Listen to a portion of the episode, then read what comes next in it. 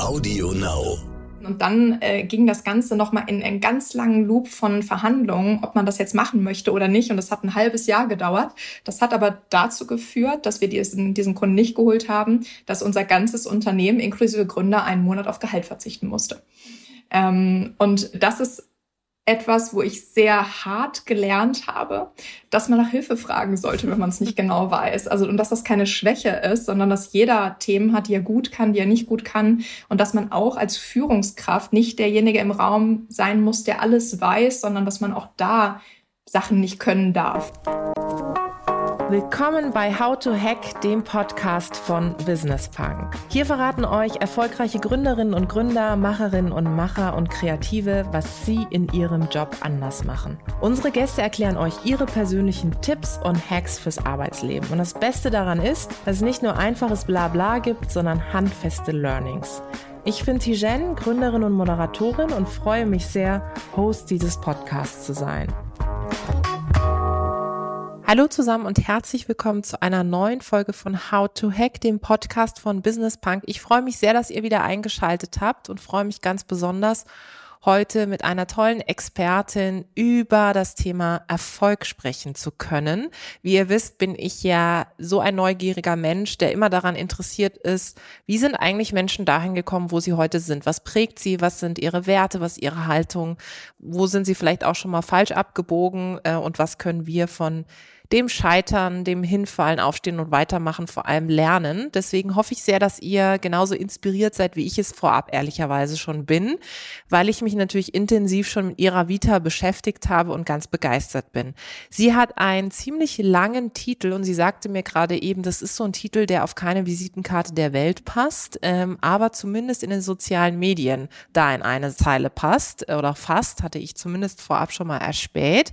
Sie ist nämlich Senior Vice President Editorial Products and Innovation bei RTL Interactive. Äh, sie verantwortet damit das ganze journalistische Digitalgeschäft von RTL. Wir werden darauf gleich nochmal eingehen und ich freue mich sehr, dass sie da ist. Isabella Thiessen. Liebe Isabella, ich freue mich.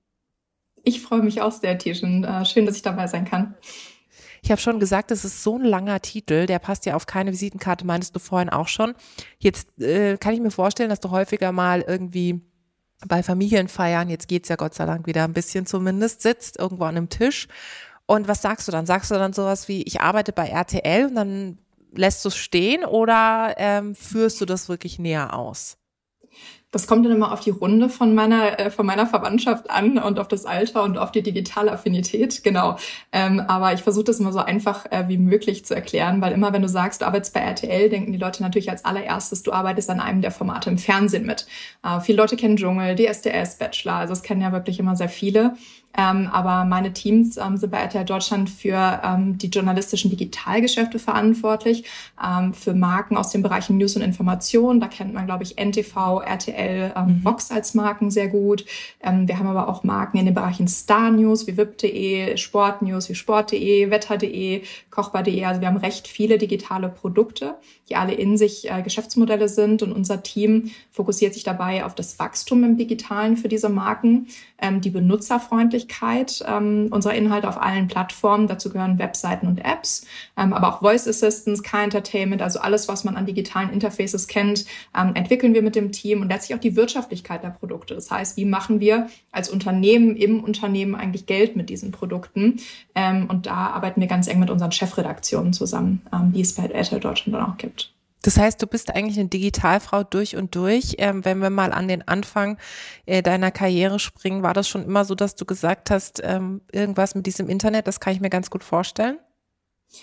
Ja, ähm, ich habe mir das schon immer ganz gut vorstellen können, aber dann habe ich mir auch zwischendurch gedacht, ich würde total gerne in diesen Bereich Coaching, Training gehen ähm, von, äh, von Menschen. Das war eigentlich immer so das Ziel, dass ich ähm, gedacht habe, sie dieses Menschen besser zu machen, Menschen dabei zu helfen, irgendwie erfolgreicher zu sein, ist, ist total mein Ding. Das macht mich total glücklich ähm, und habe deswegen erstmal Organisationspsychologie studiert. Das heißt, eigentlich erstmal in diesem Bereich unterwegs gewesen, ähm, habe da auch in dem Bereich gearbeitet, ähm, Recruiting Consultant ähm, und bin dann eigentlich eher durch Zufall in den Digitalbereich Bereich gekommen. Also ich habe ähm, zufällig ein Startup damals kennengelernt in meiner freiberuflichen Tätigkeit. Die hießen 22 Connect AG, die gibt es auch immer noch.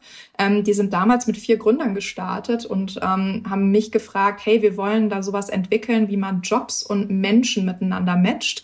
Ähm, das ist doch total dein Thema. Ähm, kannst du da vielleicht uns helfen, Algorithmus zu schreiben, mhm. wie man Menschen ähm, mit ihren Soft Skills, Human Skills ähm, auf einen konkreten Job in einem Unternehmen matcht? Ähm, und da habe ich dann den Algorithmus mit dem Team äh, geschrieben. Und ähm, danach ähm, habe ich mich so wohl in dem Team gefühlt, dass ich gesagt habe, okay, was habe ich denn noch für andere Skills, die ich einbringen kann in dieses Startup?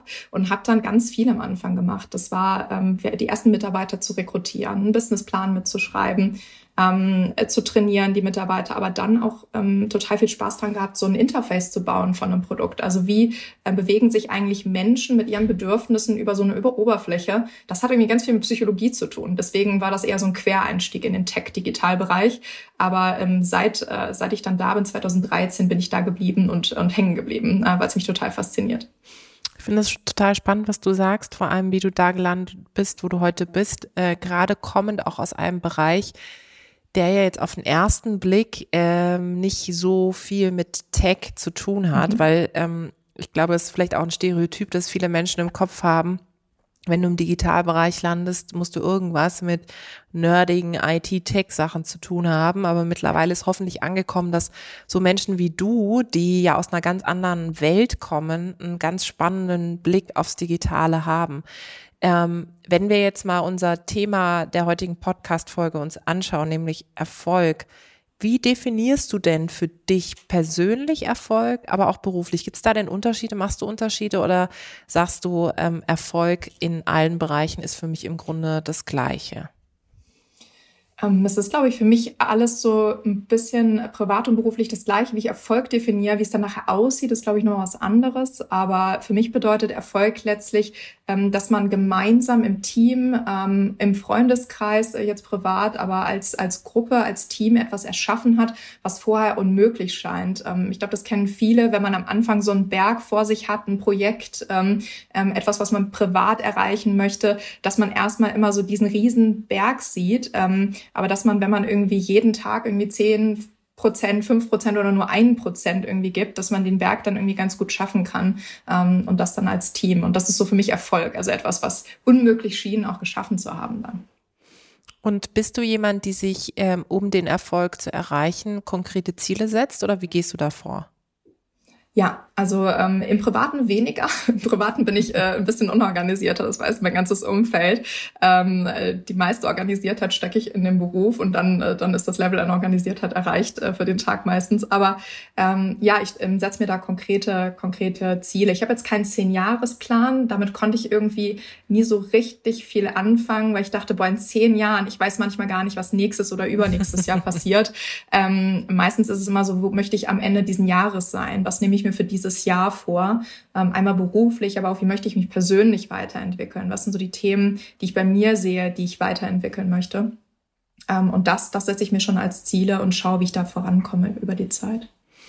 Wie gehst du denn mit Veränderungen um? Also ähm, jetzt äh, kann ich mir vorstellen, wenn du gerade für das journalistische Digitalgeschäft verantwortlich bist, bist du ja äh, leid erprobt, weil ich glaube, jeder und jede da draußen, die irgendwie mal allein eine Website umgestaltet hat, weiß, was für ein ähm, langer, langwieriger, never-ending Prozess das ist. Und jetzt bist du ja, wie du vorhin gesagt hast, für viele Websites mit allem drum und dran verantwortlich, sowohl was den Content betrifft, als auch Interface und so weiter und so fort.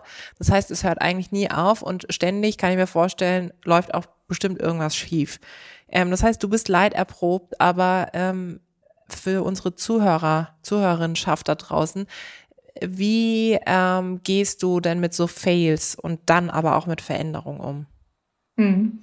Ähm, also was, was für mich äh, wichtig ist, ist diese, dieses Thema, dass man Verantwortung schon natürlich auch trägt als Führungskraft, aber die trägt man nicht alleine, sondern das trägt das Team mit. Ähm, man hat ein ganzes Team, was Teile dieser Verantwortung übernimmt und wie so ein Puzzlestück idealerweise ineinander, ineinander greift. Ähm, und ich verstehe mich für unser Team auch oft als, das nennen wir ja Servant Leader, Servant Leadership. Das heißt, dass ich ähm, für mein Team den Rücken frei halte, Ziele setze, aber auch Verantwortung eben abgebe, damit, äh, damit das Team auch diese Verantwortung mitträgt. Das heißt, wenn wir ähm, mal etwas, wenn etwas nicht so klappt, wie wir uns das vornehmen, ähm, und da auch mal in eine falsche Richtung laufen, das gar nicht so sehr als Fehler in dem Sinne zu sehen, sondern eher als Learning. Und ich glaube, das ist ein Mindset-Thema, mhm. weil wenn man immer denkt, okay, oh Gott, ich darf jetzt keinen Fehler machen und wenn ich in eine falsche Richtung laufe, dann muss ich den ganzen Weg wieder zurücklaufen. Das ist ja gar nicht so, sondern man lernt ja und man geht vielleicht einen Umweg, aber man kommt vielleicht äh, besser oder zu einem noch besseren Ziel an, weil man auf dem Weg nochmal was gelernt hat. Und ich glaube, wenn man, wenn man es nicht so als Fehler sieht, sondern eher als Lernen, und das auch im Team so als Kultur etabliert, dass Fehler nicht schlimm sind, solange man drüber spricht und, und was daraus lernt, ähm, dann, dann ist das gar nicht so schlimm und da muss man sich gar nicht so stark aufrappeln, weil es meistens ja nicht alles um die Ohren fliegt. Also dass mal so alles um die Ohren fliegt mit einer, mit einem Thema, was man so gemacht hat, ist, ist eher selten, sondern es sind meistens eher kleine Umwege, die man dadurch anlegen muss. Was bringt dich zur Weißglut? Ähm, wenn Menschen Veränderungen zu sehr als, als Gefahr sehen. Also wenn, äh, wenn sie sagen, okay, das habe ich so gemacht, das hat immer so funktioniert ähm, und wir müssen das auch so weitermachen, damit es weiter funktioniert. So funktioniert halt die Welt nicht und insbesondere im Digitalen nicht. Da ändert sich jede Woche gefühlt was. Ähm, mhm. Wir müssen darauf reagieren. Und ähm, wenn man dann mit Prozessen arbeitet und mit, äh, mit Dingen, die man schon immer so gemacht hat, dann kann man das eben nicht bewältigen. Ähm, manchmal so schwierig dann zu überzeugen. Man versucht das dann auf ganz viele verschiedene Art und Weisen, mit einer guten Vision, mit irgendwie einer Motivation. Aber was mich zur Weißblut bringt, ist diese Resistenz gegenüber komplett Neuem oder sich ganz zu verschließen an einer neuen Welt. Jetzt hast du über deine Definition von Erfolg schon gesprochen. Wie beobachtest du die Definition von Erfolg von anderen in deinem Umfeld, ähm, vor allem von der New Generation, die jetzt nachkommt und in die Unternehmen hineinströmt? Siehst du da, dass ähm, ja, dass sie andere Dinge als Erfolg betrachten, als du es vielleicht tust oder getan hast? Mhm.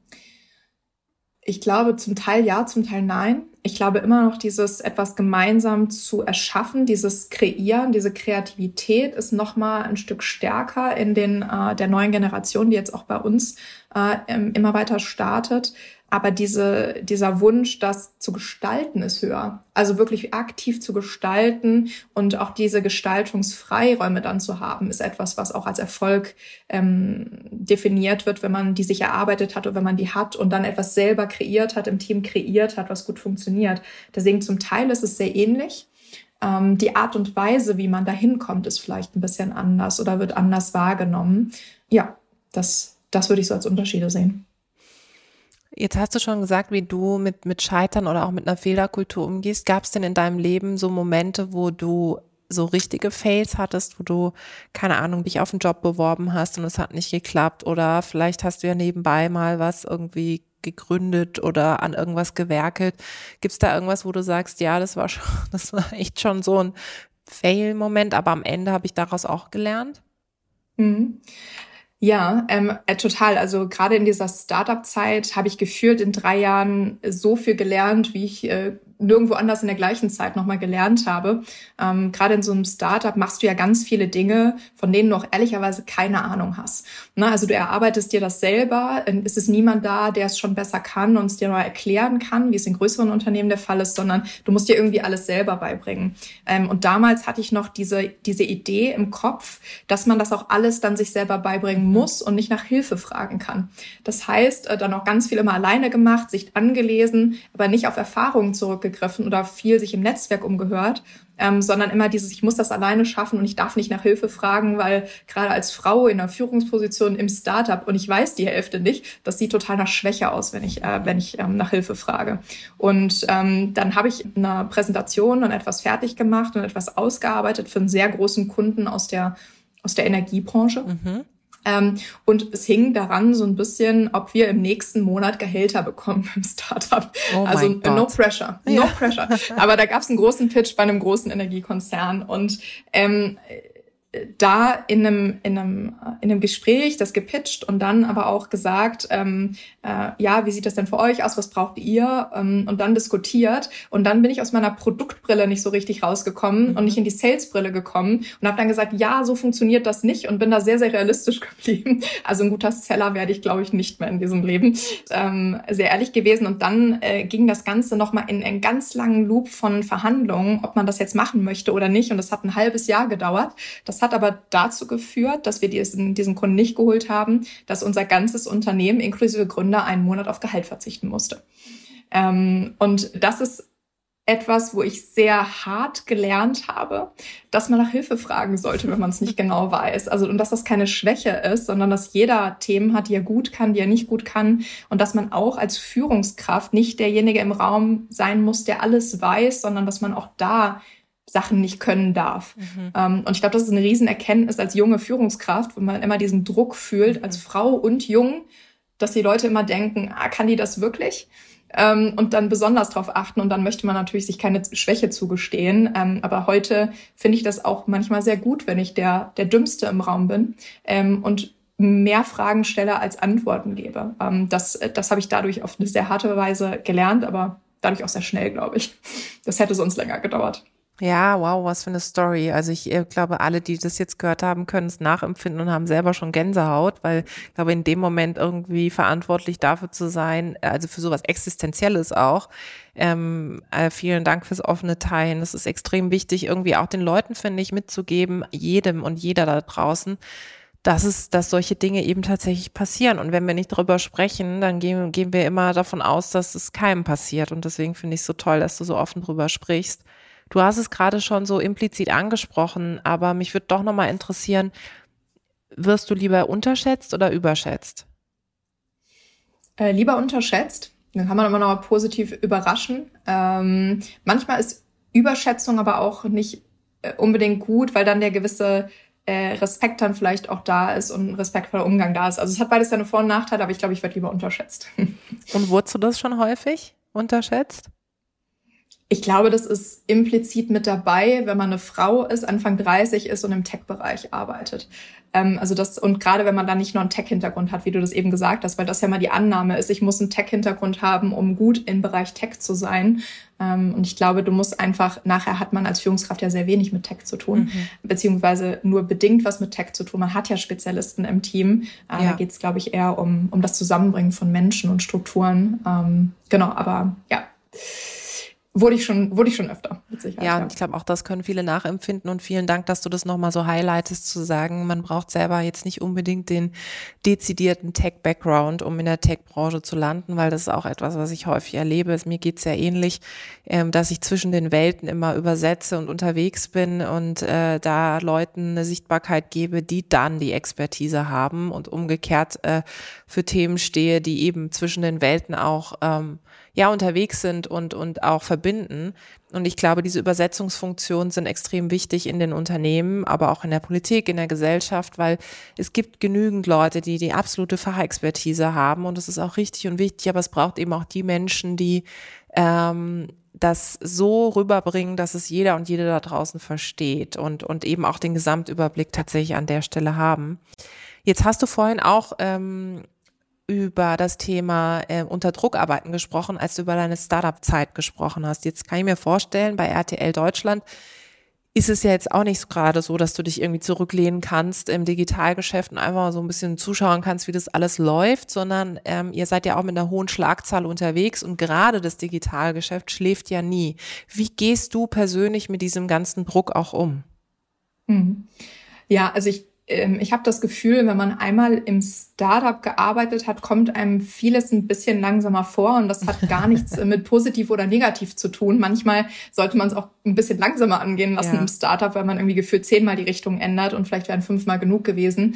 Ähm, aber die Geschwindigkeit ähm, jetzt in den letzten Jahren bei RTL ist fast vergleichbar wie in einem Startup. Und ich hätte nicht gedacht, dass ich das in einem Konzern nochmal ähm, erlebe, weil es ja doch sehr groß ist. Wir sind über 4000 Menschen, ähm, die, äh, die für RTL arbeiten. Und ähm, die Veränderung in den letzten Jahren, äh, zum einen, wie sich digital entwickelt hat, wie sich digital verändert hat, wie sich Nutzungsverhalten und Medienkonsum in den letzten Jahren geändert hat, gerade im Corona-Jahr, hat uns echt auf eine Probe gestellt. Ähm, also einmal das, das, das News-Bedürfnis ist größer geworden, was uns sehr zugute gekommen ist, mhm. Ähm, dass natürlich Menschen dann vertrauenswürdigen Marken vertraut haben, um Informationen zu bekommen ähm, das, das hat uns sehr gestärkt, gerade mit einer Marke wie NTV, die für Informationen ähm, wie kaum eine andere ähm, steht. Und gleichzeitig mussten wir unsere ganze, unser ganzes Digitalgeschäft, unsere ganzen Menschen ins Homeoffice bringen, weil wir als Unternehmen gesagt haben, wir wollen hier niemanden gefährden. Wir wollen, dass keiner ins Office kommt, der nicht absolut notwendig hier arbeiten muss. Im Sendebetrieb ist das so bei TV, aber alle anderen Funktionen konnten von zu Hause aus arbeiten und mussten ähm, die ganze Skalierung, die Personalskalierung mit alle Menschen im Homeoffice irgendwie aufgleisen in Corona. Und das motiviert halt bei der Schlagzahl, die wir hatten an Veränderungen. Und das war eine riesen Herausforderung, als, auch als Führungskraft. Und dieser, dieser, dieses Gefühl, was du normalerweise hast, wenn du ins Office kommst ähm, und die Leute, den Leuten ins Gesicht gucken kannst und siehst, da geht's jemandem gut, da geht's jemandem nicht gut, lass uns mal sprechen. Äh, man sieht, ob, ob die Leute miteinander gut vernetzt sind, ob alles gut klappt, wie die Stimmung so ist. Und zu Hause sitzt du als Führungskraft vor so einem schwarzen Screen, dann kommt jemand mit einer Kamera rein und geht wieder raus und ähm, der Druck, dass es allen gut geht, war als Führungskraft gerade im letzten Jahr riesig. Also man wollte, dass es irgendwie allen gut geht trotz dieser Zeit und dass alle Leute sich fühlen, als ob sie es sagen können, wenn es nicht so ist. Ähm, und, und der Druck war, glaube ich, sehr hoch. Und da damit umzugehen, hat geholfen, ähm, mit unseren Coaches im Unternehmen viel mhm. zu sprechen, zu überlegen, wie können wir den Druck von uns Führungskräften nehmen, welche Instrumente können wir an die Hand bekommen, um, um mit diesem Change umzugehen. Aber ansonsten, wie ich, wie ich damit umgehe, und das, das kennt mein Team, das kennt mein Chef. Ich bin im Urlaub eigentlich nicht erreichbar. Also ich gucke im Urlaub gar nicht auf mein Diensthandy und auch im Feierabend nicht auf mein Diensthandy. Ich habe zwei Handys. Ich habe ein privates und ein Diensthandy. Und das ähm, abends äh, kommt das Diensthandy in Flugmodus. Mhm. Und wenn es wirklich die, die, die Hütte abfackelt, dann haben die Leute meine Privatnummer und können anrufen, wenn irgendwas ist. Aber ich persönlich brauche dieses Abschalten können abends, ähm, abends auch nochmal alle Gedanken, die ich im Kopf habe, die ich sonst mit in den Abend trage, aufschreiben. Und das ist das Erste, was ich mir dann morgens angucke, die Gedanken wieder aufzunehmen. Aber diesen Kopf wirklich in der Freizeit frei zu bekommen, ist, ist super wichtig. Und ich finde, dieser ähm, die Kultur, die so immer mehr mit durchkommt, ist so, es braucht keine Work-Life-Balance. So, wenn du deine Arbeit liebst, dann kannst du 24 Stunden am Tag arbeiten.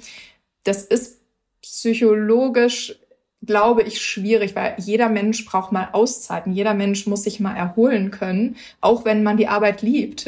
Das heißt nicht, dass man die Arbeit nicht liebt, wenn man abends auch mal abschaltet und Freizeit und Freunde und ähm, wenn man wirklich mal abschaltet, weil das dann wieder viel Energie für den nächsten Tag gibt. Also dieses, dieses Abschalten und Trennen können, finde ich sehr wichtig in einer Zeit, wo wir es immer mehr vermischen. Mhm.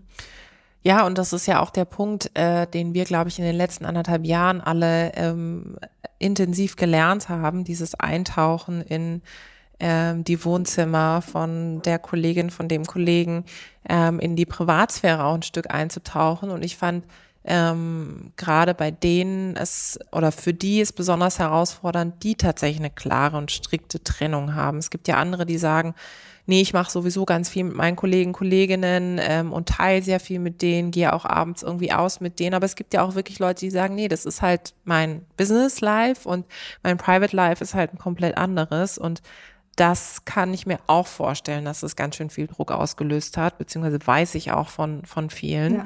Ja. Äh, und daher finde ich es ganz spannend, was du sagst ähm, im Hinblick auf, wie gehst du persönlich mit dem Druck um, dass du sagst, ja, also für mich als Führungskraft war das eigentlich so der größte oder ist gerade der, die größte Herausforderung, da wirklich jedem und jeder da draußen zuzuhören wir haben jetzt viel auch über dein, dein Verständnis von Erfolg und von Hinfallen, Aufstehen, Weitermachen äh, gesprochen und von der Art und Weise, wie du auch mit dem Druck umgehst. Äh, mich würde total interessieren, bist du denn perfektionistisch? Ich versuche es nicht zu sein, aber ähm, ich habe gewisse Ansprüche halt an Arbeit und ich versuche, die soweit es geht bei mir zu halten und nicht ans Team weiterzugeben. Mhm. Da bin ich schon besser geworden, sagt das Feedback aus den letzten ein, zwei Jahren aus meinem Team. Ähm, aber ich bin manchmal schon sehr perfektionistisch und das äh, nimmt einem selber nochmal sehr viel Druck auf die Scheffel, die man eigentlich nicht braucht. Ähm, also dieses 80, 80, 20 ähm, für sich auch zu akzeptieren, nicht nur für andere, sondern auch für sich, ähm, ist, ist glaube ich, eine Reise. Ich bin, glaube ich, gerade so bei 90, 10, was ich, was ich bei mir akzeptiere. Ich bin auf dem Weg zu 80, 20. Und wann äußert sich der Perfektionismus bei dir besonders? Ähm, wenn es wenn es um Themen geht, wo ich mein, mein Team repräsentiere. Mhm. Ähm, oft ist es ja so, ähm, also wo immer es geht, versuche ich, dass mein Team Ergebnisse vorstellen kann, gerade wenn es gut läuft, dass sie die Erfolge feiern können und äh, über die Erfolge sprechen können. Ähm, aber manchmal ist es eben auch so, wenn du in einer gewissen Rolle im Konzern bist, stellst du auch die Ergebnisse für dein Team vor, entweder nach außen oder auch nach innen. Und das ist das, wo ich immer den größten, größten Druck empfinde, das Team besonders gut zu repräsentieren, alles zu sagen, was das Team gemacht hat, nichts zu vergessen und, und wirklich äh, jeden, jeden zu erwähnen. Allein wenn ich eine Aufzählung von Namen oder Abteilungen machen, äh, machen müsste, dann ist immer so, oh Gott, vergesst bloß mhm. niemanden, ähm, der mit dran gearbeitet hat. Aber diese, diese Repräsentationsfunktion ist das, wo ich ich den, den größten Druck wahrnehme, dass, es, dass ich wirklich mein Team ähm, gut repräsentiere. Mit wem teilst du denn persönlich deine Erfolge oder Misserfolge? Also hast du so einen Power Squad an Leuten um dich rum, an die du dich wendest, wenn du tatsächlich was zu feiern hast oder halt auch nicht zu feiern hast? Wie, wie gehst du damit um? Ja, also ähm, da gibt's so zwei, zwei Auffang, auf, Auffangbecken, nenne ich es jetzt mal liebevoll. Ähm, zum einen ähm, mein, mein Partner, der da einfach sehr, sehr unterstützend ist und mir sehr den Rücken frei hält und mir auch mal, wir geben uns mal recht viele Tipps gegenseitig, wenn irgendwas nicht funktioniert, wenn man nicht weiterkommt. Wir sind beide Führungskräfte und wissen so ein bisschen, wo, wo hakt, wo kommt man nicht weiter, wie frustrierend ist das wirklich. Ähm, da, das hilft total. Und zum anderen, ähm, habe ich ein äh, Netzwerk von, von anderen weiblichen Führungskräften, mit denen ich ähm, häufig spreche, weil doch die, die Herausforderungen manchmal sehr ähnliche sind. Also ich teile das auch mit, mit männlichen Führungskräften, aber manchmal ist es so diese Frustrationsmomente, die man auch hat als weibliche Führungskraft. Da haben wir ein Netzwerk im Unternehmen auch von, äh, von ein paar, äh, von ein paar Frauen, die regelmäßig miteinander sprechen, wenn es irgendwo, wenn es irgendwo Probleme gibt, wenn es gerade mal total zusammengebrochen ist, ähm, dass man dann einfach Tipps braucht, äh, irgendwie eine Einordnung braucht, wie schlimm ist es jetzt wirklich das stellt man sich ja manchmal meistens schlimmer vor, als es dann in echt ist. Ähm, ja, aber da habe ich diese zwei, diese zwei Ankerpunkte, äh, die mir dabei helfen. Und sind es dann im Grunde auch deine, ich sag mal, Mentoren, Mentorinnen oder gibt es da nochmal extra People, äh, wo du äh, sagst, okay, mhm. damit, mit denen gehst du, sage ich mal, auch in Anführungszeichen deine Karriere durch oder dein, deine, deine berufliche Planung? Ja. Also die Mentoren sind nochmal noch mal andere. Mhm. Ähm, ich habe das Gefühl, dass wenn es um Fails und, ähm, und Erfolge geht, dass man da immer sehr stark ähm, unterwegs ist, äh, im Peer, in Peers mhm. sehr gut unterwegs ist, weil man da sehr, nochmal anders, glaube ich, drüber spricht und ähm, sich anders unterstützt. Aber äh, lustigerweise, ich habe letztens drüber nachgedacht. Ich hatte zwei Mentoren bis jetzt, also einen aktuell und einen auch in meiner in meiner letzten Rolle. Ähm, und das waren beides Männer. Ich meine, der, die Repräsentation von Frauen im Top-Management ist auch noch nicht so hoch, dass es da allzu viele weibliche Mentoren gibt. Aber ähm, ja, das sind ähm, zwei Mentoren, ähm, das sind Männer, mit denen bespreche ich schon, wo hakt's gerade, wo muss ich weiterkommen, was ist wirklich ehrliches Feedback von, von wirklich der Beobachtung, wie, wie ich mich wirklich äh, mache in meinen, in meinen Zielen oder in meinen Entwicklungsschritten, die ich habe. Was ist da, also wo siehst du dich? Jetzt ist es wie fast so in so einem Bewerbungsgespräch, aber ähm, mhm. ich glaube, jeder und jede da draußen kann hoffentlich die Frage nachempfinden, die ich jetzt habe. Aber nach dem, was ich von dir, Isabella, gehört habe, bist du ja schon jemand, die extrem reflektiert ist mit sich, aber auch mit anderen. Und ich kann mir schon vorstellen, dass du in deinem inneren Vision Board schon etwas für dich äh, hast, wo du sagst, ja, das wäre schon cool, wenn ich das irgendwie erreichen wollen würde. Ähm, du hast jetzt hier eine kleine Runde von äh, Leuten, denen du das äh, officially sagen kannst. Kannst und darfst. Aber äh, nee, Scherz beiseite, aber vielleicht ähm, magst du es einfach mal teilen. Hast, hast du Dinge, die du dir vorstellst für dich, wo du sagst, ja, da würde ich tatsächlich super gerne hin? Mhm. Also, wo, wo ich gerade, also es gibt so zwei, drei Punkte. Es gibt einmal den Punkt, ähm, dadurch, dass ich gerade in der Medienbranche bin ähm, und die Medienbranche gerade am größten Umbruch fast in der Geschichte steht, würde ich sagen. Das heißt, wie wir Nachrichten, Unterhaltung konsumieren, wie die Ansprüche ähm, von, von Kunden geworden sind, ähm, das mitzuerleben, mitzugestalten und das wirklich nachhaltig mitzuprägen, ähm, finde ich total spannend. Also, dass man da wirklich einen riesigen Einfluss darauf hat, wie sich die Medienlandschaft in Deutschland äh, entfaltet in den nächsten Jahren. Ähm, das finde ich spannend, dass ich da wirklich ähm, nachhaltig was bewegen konnte. Also wenn ich jetzt so in zehn Jahren zurückgucke, möchte ich auf jeden Fall da was, ähm, was wirklich bewegt haben in die richtige Richtung. Zum anderen, und das, ähm, das ist mir sehr wichtig, ist so dieses Thema Förderung von, von Diversität im Unternehmen. Ähm, für mich ein sehr wichtiges. Wir sind bei RTL in den letzten Jahren schon deutlich besser geworden. Ähm, wir haben, wenn man sich alle Führungskräfte anguckt, 40 Prozent ähm, Frauen in Führungspositionen, was schon ganz, ganz gut ist, also auf dem Weg zur, zur Hälfte. Ähm, aber je weiter das nach oben geht, desto weniger wird es natürlich, ähm, wie es in vielen Unternehmen wird. Und da noch mehr Förderung reinzubringen, wirklich diese, diese Generation nachwachsen zu lassen, lassen und dafür viel getan zu haben, das finde ich auch persönlich äh, sehr, sehr wichtig.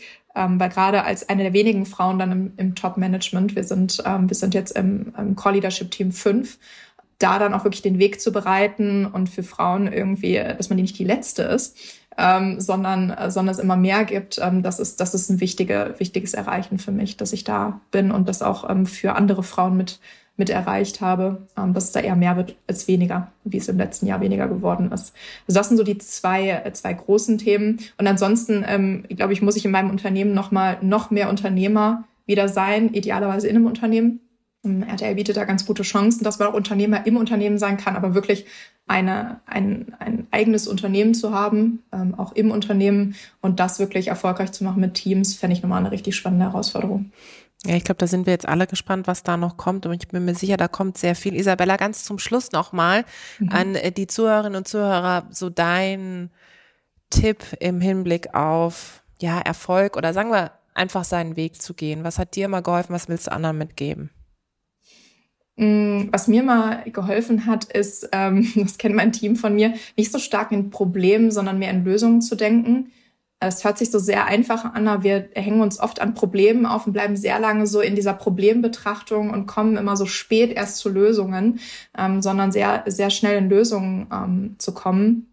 Und ähm, für Frauen finde ich es nochmal super spannend als Karrieretipp. Dass es gibt so es gibt so drei Themen, wo, wo Frauen, glaube ich, in der Karriere nochmal wirklich Hebel haben. Zum einen ist es, ich habe es eben erwähnt, ich habe meine meine zwei wichtigsten und prägendsten Mentoren waren Männer, das muss man als Frau aber auch annehmen. Ähm, also dass man, dass man bewusst auf die Suche nach einem Mentor geht. Und das kann eben auch ein Mann sein als weibliche Nachwuchsführungskraft. Äh, dass man dafür offen ist, finde ich sehr, sehr wichtig, äh, weil es gibt genug, die es fördern wollen, ähm, aber auf die nicht so viele zugehen. Ähm, das ist ja schon die Aufgabe, dass man einen Mann proaktiv nach einem Mentor auch dann sucht und ihn findet. Ähm, Aufgaben auch anzunehmen, wenn man erstmal nicht hundertprozentig sicher ist, dass man sie kann ähm, das ist so ein Frauending, was ich über die, die jetzt zehn Jahre Rekrutierung gelernt habe, dass Frauen immer erst die Aufgabe annehmen, wenn sie 100% sicher sind, dass sie sie wirklich können. Ähm, und, und Männer da einfach ein bisschen selbstbewusster sind, ähm, auch wenn es die gleichen Skills sind, die beide haben. Also da äh, wirklich Aufgaben anzunehmen, die Herausforderungen anzunehmen. Und dass wir uns als Frauen mehr füreinander einsetzen, gegenseitig, ähm, ist, ist ein Karrieretipp.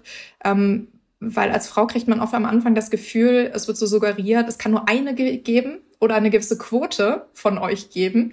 Ähm, und dadurch entsteht manchmal so ein Konkurrenzgedanke bei Frauen sehr viel mehr als bei Männern habe ich das Gefühl, auch wenn das im ersten Blick irgendwie äh, nicht so nicht so ersichtlich ist, aber dass man da auch eben Netzwerke und Seilschaft noch als Frauen innerhalb eines Unternehmens bildet. Es gibt viele Netzwerke, die über Unternehmen hinausgehen als Frauennetzwerke und die sind super wichtig für den Erfahrungsaustausch und und sich auch persönlich weiterzuentwickeln, aber innerhalb des Unternehmens auch ein Netzwerk aufzubauen ähm, und und da mehr sich gegenseitig zu unterstützen und sich nicht gegenseitig in die Parade zu fahren. Das finde ich äh, finde ich sehr wichtig. Da sind wir noch ein, noch nicht auf dem gleichen gleichen Level, wie Männer das machen. Und ähm, da können wir auch noch äh, ein bisschen haben. Und wenn man das das erste Mal gemacht hat und sieht, wie toll das ist, wenn man sich gegenseitig wirklich bedingungslos unterstützt, auch im Unternehmen, und, und mit keinem Hintergedanken, dann merkt man auf einmal, dass man auch viel mehr Leuten vertraut und das eben auch zu einem wirklichen Netzwerk führt und zu wirklichen Vorteilen führt.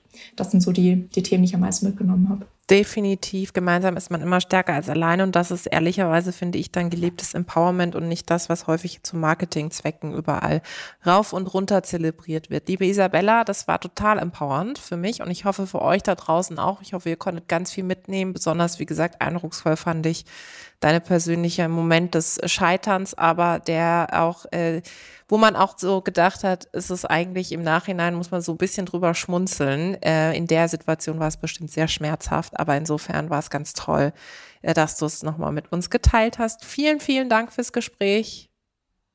Sehr gerne. Vielen Dank, Tierchen, für die guten Fragen. Ähm, hat mich nochmal richtig zum Nachdenken gebracht. Danke dir. Das war die neueste Folge von How to Hack. Ich hoffe, sie hat euch super gefallen. Abonniert uns fleißig auf AudioNow oder wo auch immer ihr Podcasts hört. Zum Schluss möchten wir euch noch einen Podcast empfehlen und dafür lasse ich einfach die Host selbst zu Wort kommen. Hallo und herzlich willkommen zum Lagebericht, dem brandneuen Immobilienpodcast von Kapital und dem IIB-Institut. Bei uns dreht sich jede Woche alles rund um das Thema Immobilien. Immer für euch dabei ist Dr. Peter Hettenbach. Er ist Gründer des IIB-Instituts für Zukunfts-, Markt- und Preisforschung für Wohnimmobilien und seit 30 Jahren von der Bauplanung bis zur Marktforschung im Immobiliensektor unterwegs. Ich bin Katharina Ivankovic, ebenfalls in der Geschäftsleitung bei IIB, allerdings ein etwas anderes Baujahr als Peter. Während er schon fleißig echte Häuser gebaut hat, habe ich noch Lego-Häuschen gebaut. Und damit gehöre ich zu der Generation, für die es jetzt so langsam Zeit wird, sich mit dem Thema Vermögensanlagen und Immobilien zu beschäftigen. Wir bringen diese beiden Perspektiven, nämlich zum einen jahrzehntelange Erfahrung in der Branche und zum anderen das wachsende Interesse einer ganzen Generation am Thema Immobilien mit und betrachten gemeinsam für euch, wie die Immobilienwelt tickt und was sie bewegt. Ihr findet uns jeden Mittwoch mit einer neuen Folge bei Audio Now und allen anderen Plattformen. Audio Now.